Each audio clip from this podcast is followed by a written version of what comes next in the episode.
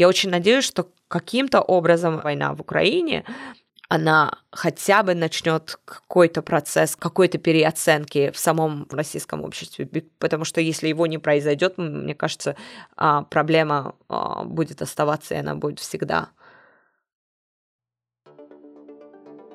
Всем привет! Это подкаст «Послезавтра» от издания «Кода Story». Меня зовут Иван Макридин. Кода Story выявляет связи между событиями и продолжает следить за историями даже после того, как они пропали из повестки – мы следим за государственной пропагандой, кампаниями дезинформации по всему миру и другими глобальными трендами, которые все больше определяют все аспекты нашей жизни. В основном Кода Story публикует истории на английском, но иногда мы создаем контент и на русском языке. Этой осенью в Тбилиси команда Коды в очередной раз провела фестиваль сторителлинга ZEC. ZEC в переводе с грузинского означает «послезавтра». На фестивале собрались журналисты, активисты и философы, чтобы обсудить, как меняется мир после российского вторжения в Украину и что может произойти дальше. Я был на фестивале, и мне показалось важным поговорить с некоторыми спикерами отдельно, чтобы подробнее обсудить их работу, мысли и идеи. Так и появился этот подкаст. За новейшую историю в мире случалось довольно много войн и конфликтов. При этом, если про какие-то из них медиа говорят довольно часто, то про другие забывают. Когда 24 февраля началось полномасштабное российское вторжение в Украину, для многих это стало флешбеком из 2008 года, когда Россия напала на Грузию. Такое повторение истории стало толчком для того, чтобы поговорить о том, как Россия относится к своим соседям, какую роль в этом играет империализм и почему нельзя забывать о войнах, происходивших когда бы то ни было, ведь раны от войн не заживают. В этом выпуске я поговорю с Натальей Антылавой, журналисткой и главным редактором Кода Story. За время своей работы она освещала множество войн по всему миру. При этом Наталья — грузинка, работавшая репортером и на войне России с Грузией в 2008 году. Мы поговорили о солидарности Грузии с Украиной, забытых войнах и о тяжелой для всех россиян, в том числе для меня, теме империализма, колониализма и ответственности за войну. Привет, Наталья. Привет, Иван многие люди, посещавшие Тбилиси после начала войны, после февраля, э, я думаю, замечали, в общем, огромное количество украинских флагов, э, общее ощущение солидарности Грузии с Украиной, и такого, наверное, мне кажется, я нигде больше не видел, ни в Европе, нигде бы то ни было еще. А почему, как тебе кажется, в Грузии такая солидарность ощущается? Солидарность э, ощущается такая, потому что в Грузии очень четкое, довольно э, историческое э, чувство, ощущение, что это это наша война. То есть это не только украинская война, это часть той войны, войны которая принципе, так и не закончилась в Грузии с 90-х годов. И ощущение этого очень четко.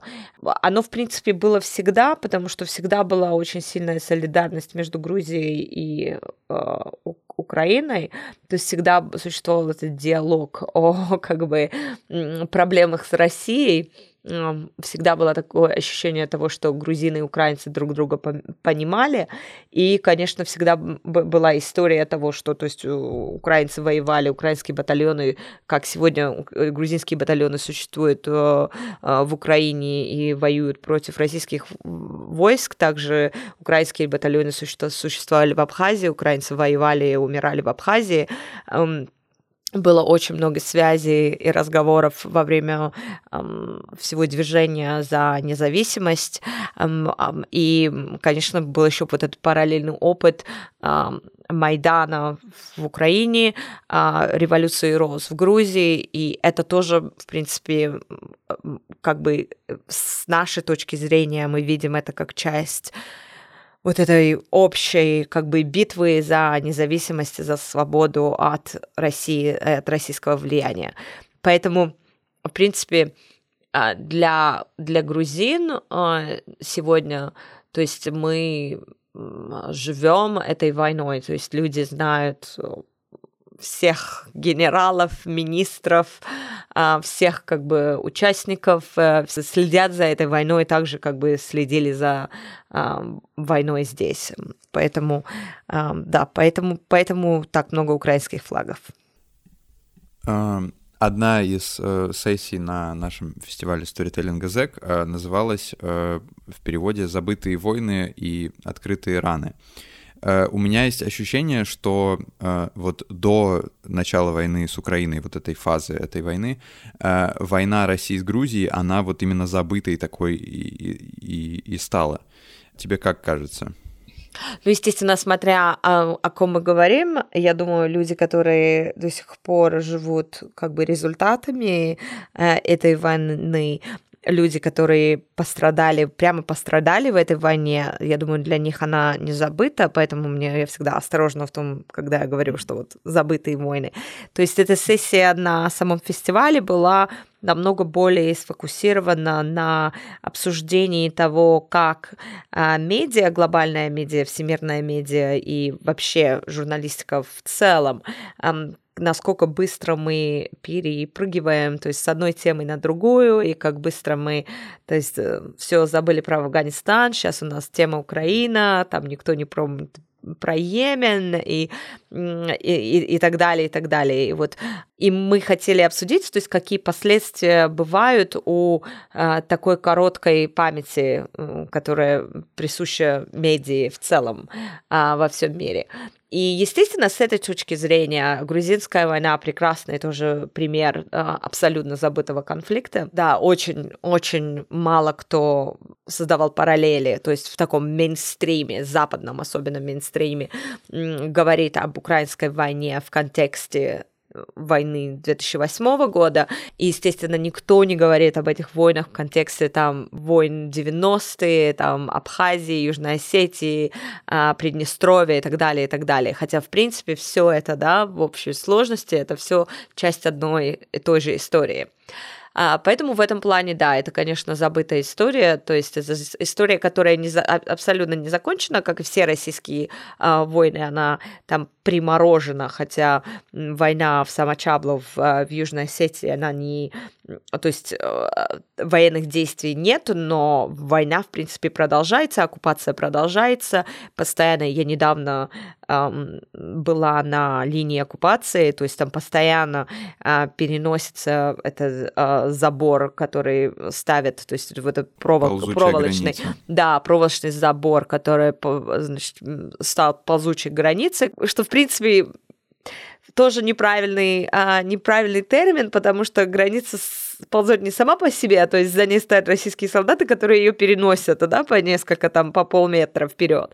А, вот. И для людей, которые живут там, естественно, это постоянный стресс, постоянная травма, потому что они, ну, реально боятся того, что что-то повторится, то, что было в 2008 году, а, то есть постоянно, то есть там в одном селе мне рассказывали, как вдруг они там ходили на гору в церковь, и больше они не могут туда ходить, потому что церковь оказалась там за, а, а, за этой проволокой и так далее. То есть это, это реальность, в которой, которой люди живут постоянно. Для них, естественно, эта война совершенно не забыта, это их реальность. Но так, для мира всего остального, то да, конечно, а, забыли, забыли, господи, не только, в принципе, 2008 и Грузию, но забыли то, что и вот эта стадия войны в Украине, это, в принципе, продолжение того, что началось а, в 2014 году, и всемирная пресса очень часто как бы эм, не говорит об этом с этой точки зрения, да, что это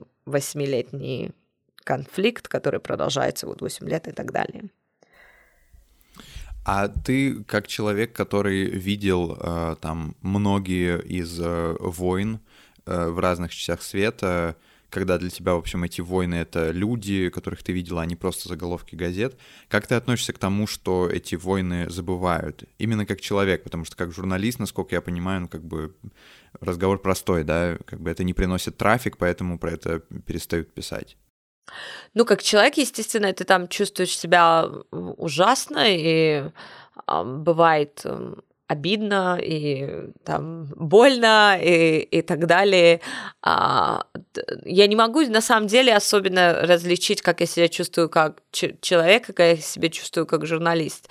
Потому что на самом деле мне меня всегда интересовало то, что мне кажется, вот то, что мы забываем о конфликтах, о кризисах, которые на самом деле до того, как они пришли к своему какому-то заключению, то есть все эти кризисы, все эти войны, они продолжают там а, развиваться, гноиться, как-то продолжают, у них есть последствия для всего остального мира и так далее. То есть мы можем притвориться, что мы там больше не, больше не волнуемся, что, что происходит в Афганистане, да, Афганистан, все, американцы уехали в Афганистан, а в Афганистан забыли, но на самом деле мы прекрасно понимаем, что когда-нибудь это в каком, через, через несколько там лет, через какой-то период эта история опять-таки вернется, да, в, и нам придется опять уделить ей какое-то внимание. Так что мне всегда интересен был процесс журналистики, который, придумай, в принципе, в этом и состоит вся идея коды, да, как,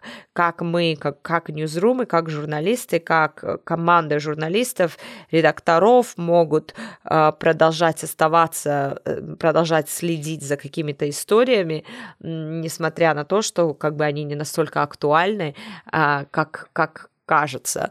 А, вот, поэтому, да, для меня это такой, не знаю, насколько, ну, человеческий, естественно, потому что я пришла к этому интересу из чисто человеческих соображений. Я помню, я уезжала из Йемена и думала, ну вот все, вот сейчас вот, если никого больше не пришлют, я тогда работала на BBC, то все, все забудут, что здесь творится вот такое безобразие, такой ужас. И именно из этого я начала как бы пытаться придумать, что можно, что может журналистика сделать по-другому. А, поэтому мне очень трудно отделить как бы здесь профессионально, профессиональное от человеческого. Сейчас в дискурсе, особенно западном, э, постоянно, в общем, говорят о российском империализме и говорят об этом как какой-то случившейся определенной вещь, которая точно есть, но я недавно услышал другое мнение и в каком-то смысле готов с ним согласиться, в том, что империализм — это идеология, а российское общество, э, как бы оно идеологии никакой, как кому-то, может быть, кажется, но оно на самом деле никакой идеологии не придерживается, не объединено общей идеей, люди очень сильно разобщены. Почему э, в западном дискурсе, в том числе там в твоих каких-то текстах, э, ну, в общем, говорится про империализм как о чем-то уже конкретном, существующем, и в чем он, в чем он проявляется? Ты знаешь, что на самом деле я не знаю, мне, я, я просто, э, то есть можно бесконечно спорить, если, э, если, если идеология или ее нету, то есть э, а импер... то, или точно так же можно спорить, а, а американцы, американцы, у них, у них есть империализм или нет? То есть так можно, а британцы, у них есть э, там империалисты или нет? У всех больших стран есть такие довольно империалистские замашки, да? Они есть э, и у американцев, между прочим, и у, и у британцев, и у, э, без сомнения, они есть и у русских. А российский империализм сегодня, он гораздо более то есть э, конкретен в плане того, что Россия, Россия воюет после, против своих бывших колоний, да, в отличие от эм, там Великобритании или Франции, которые перед, пытаются переосмыслить не всегда очень mm-hmm. хорошо и не всегда правильно, но они пытаются переосмыслить вообще свою историю и свою историческую роль, и там идет дискурс о том, тот, что было сделано правильно, что было сделано неправильно, и, конечно, многое о многом еще не договаривают и так далее, и так далее, но там как бы об этом идет разговор. В России этого разговора я не вижу вообще, то есть я не вижу его особенно э, э, среди людей. Я особенно не вижу его, то есть в либеральной российской прессе. На меня очень часто обижаются, если я говорю слово там импери... империалисты. Вот. И мне кажется, проблема не в том, что на Западе об этом говорят, проблема в том, что в России об этом не говорят. То, то есть в России не пытаются как бы пере оценить, пересмотреть э, свою роль в жизни и там в, в мире и так далее, да.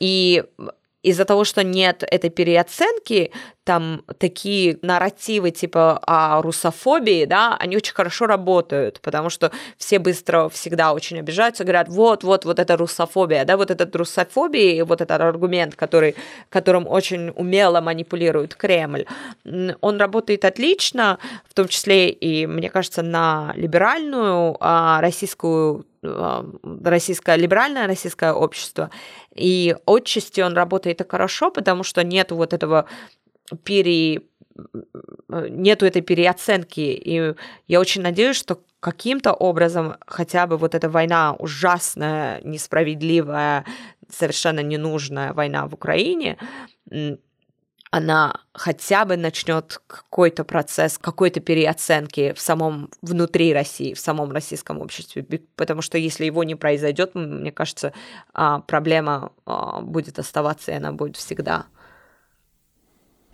Ну, то есть это история, которая должна пойти изнутри, то есть это люди должны принять коллективную какую-то ответственность за это, и нельзя, и просто есть же, ну ты знаешь, да, разделение коллективная ответственность, коллективная вина, и вот э, многие люди, допустим, из либерального общества, они обижаются, и вот почему русофобия, как сама говоришь, работает, они обижаются, когда им про это говорят, потому что как будто бы в вину.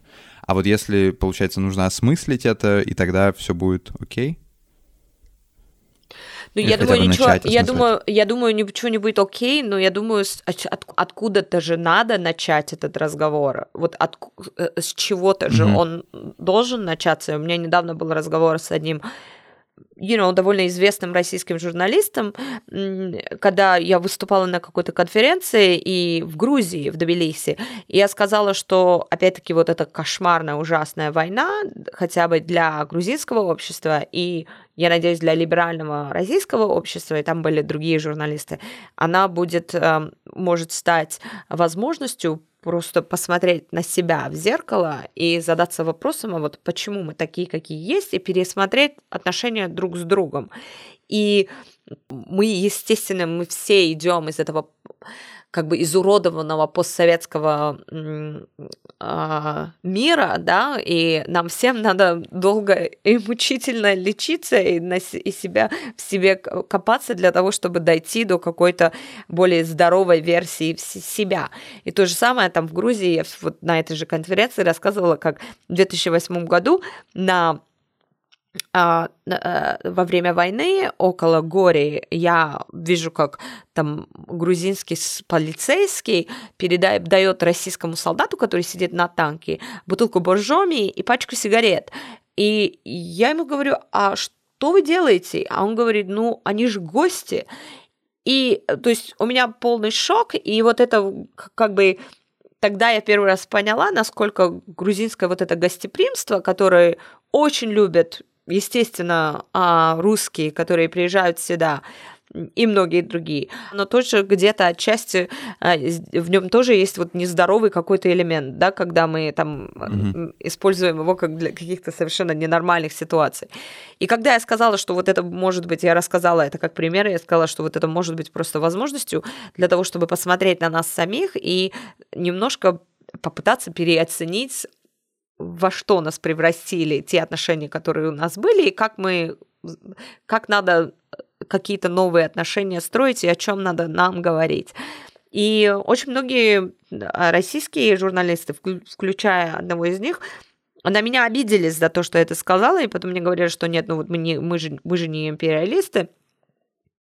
Я пыталась объяснить, что я не их лично называла империалистами, а я говорила о том, что ну, ну, когда там, я не знаю, инди, индийские журналисты, британские журналисты разговаривают между собой, контекст их разговора, история, которая связывает их страны.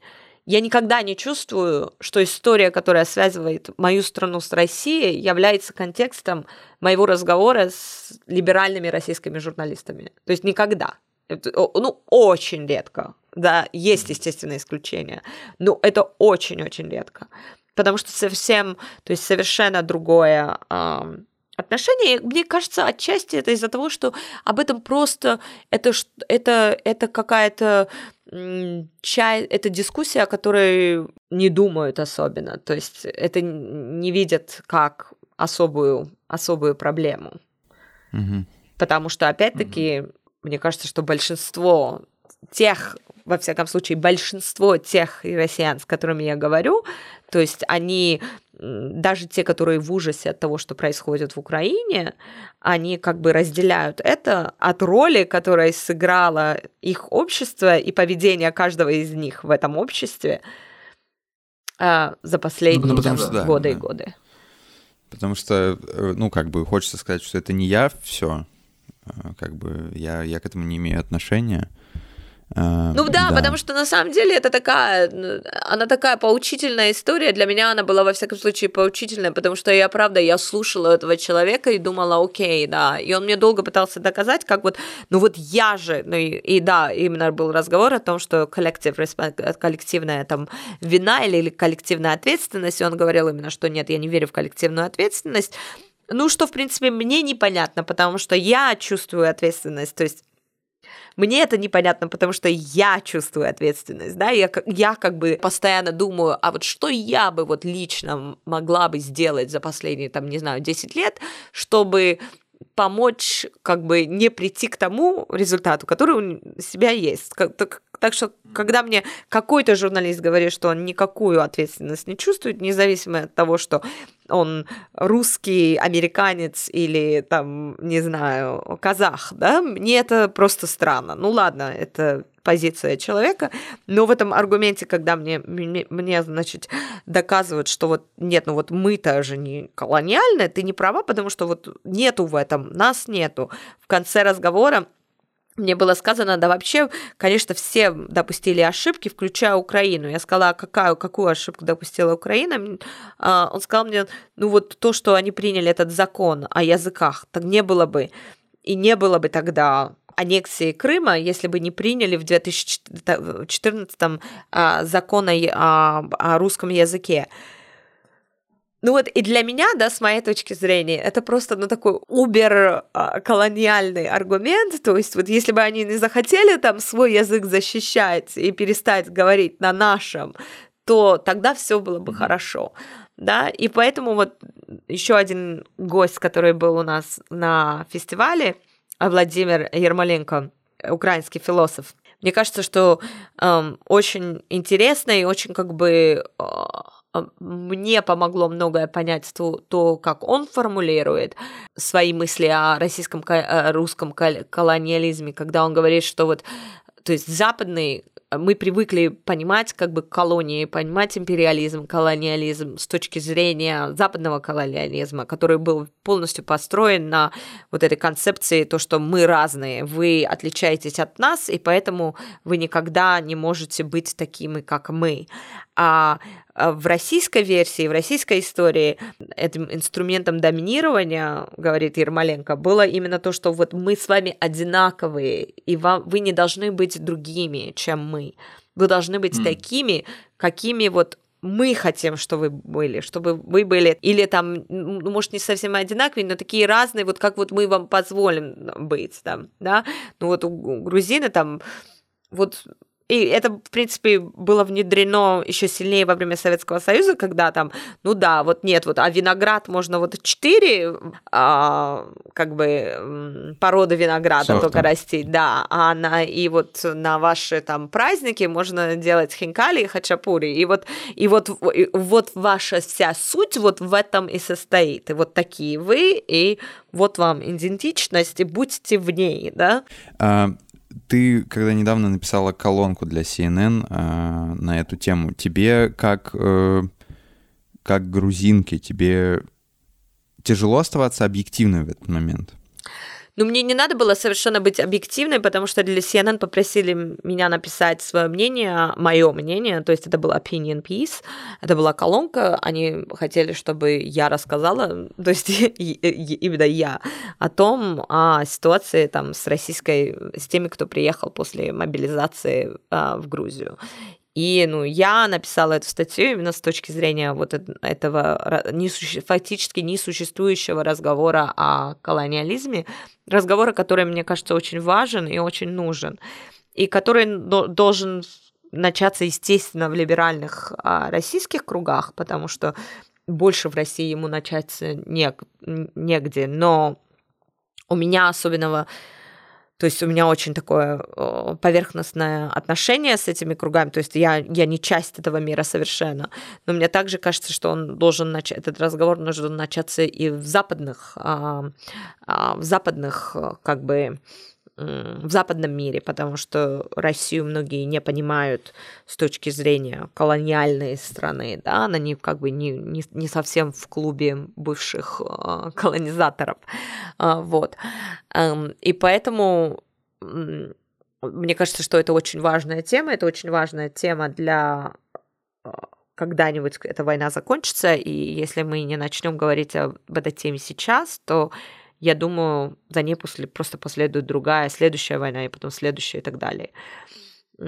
Вот. А в плане а, субъективности или объективности, то есть а в плане с этой статьи, то есть там нужна была субъективность, и мне кажется, как раз надо говорить, надо говорить с тем, э, голоса которых очень очень давно слышно не было а, на самом деле, потому что западное представление не только о России, а о, всем подсоветском пространстве полностью формулировалось, то есть Россией и российским призмом, да, люди, даже если вот ты подумаешь, что все, все постсоветское пространство а, всегда освещалось а, бюро всех западных а, организаций, там, Вашингтон Пост, Нью-Йорк Таймс, BBC, на которых я работала, я, да, они всегда были в Москве, то есть э, всегда э, там о Кавказе э, люди на Западе узнавали из российской э, литературы, да, читая Лермонтова mm-hmm. о том, как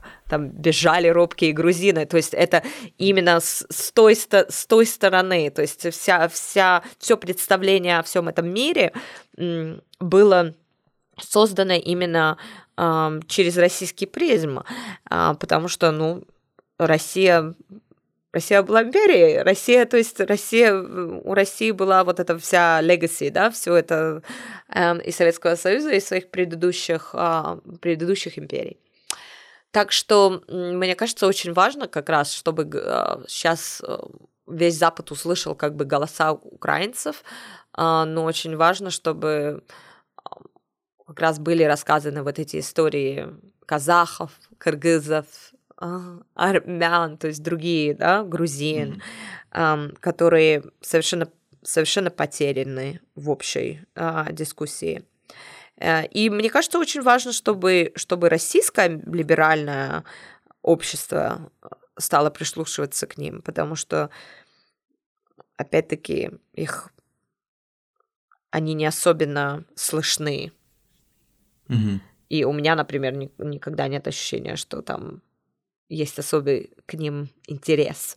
А, и это, и это обидно, и это обидно для меня, потому что, то есть, мне это обидно с, точ, с той точки зрения, а, что мне кажется, я абсолютно глубоко уверена, что невозможно будет решить эту проблему и начать строить а, какую-то новую страну россиянам, если они не заглянут в это зеркало и посмотрят, как другие видят их и не поймут, что это не о русофобии, и что очень многие согласны как бы разговаривать об этом и какие-то вести дискуссии, но а, их надо начинать с точки зрения какого, с точки зрения желания понять другую, mm-hmm. вторую, то второе мнение, другую точку зрения.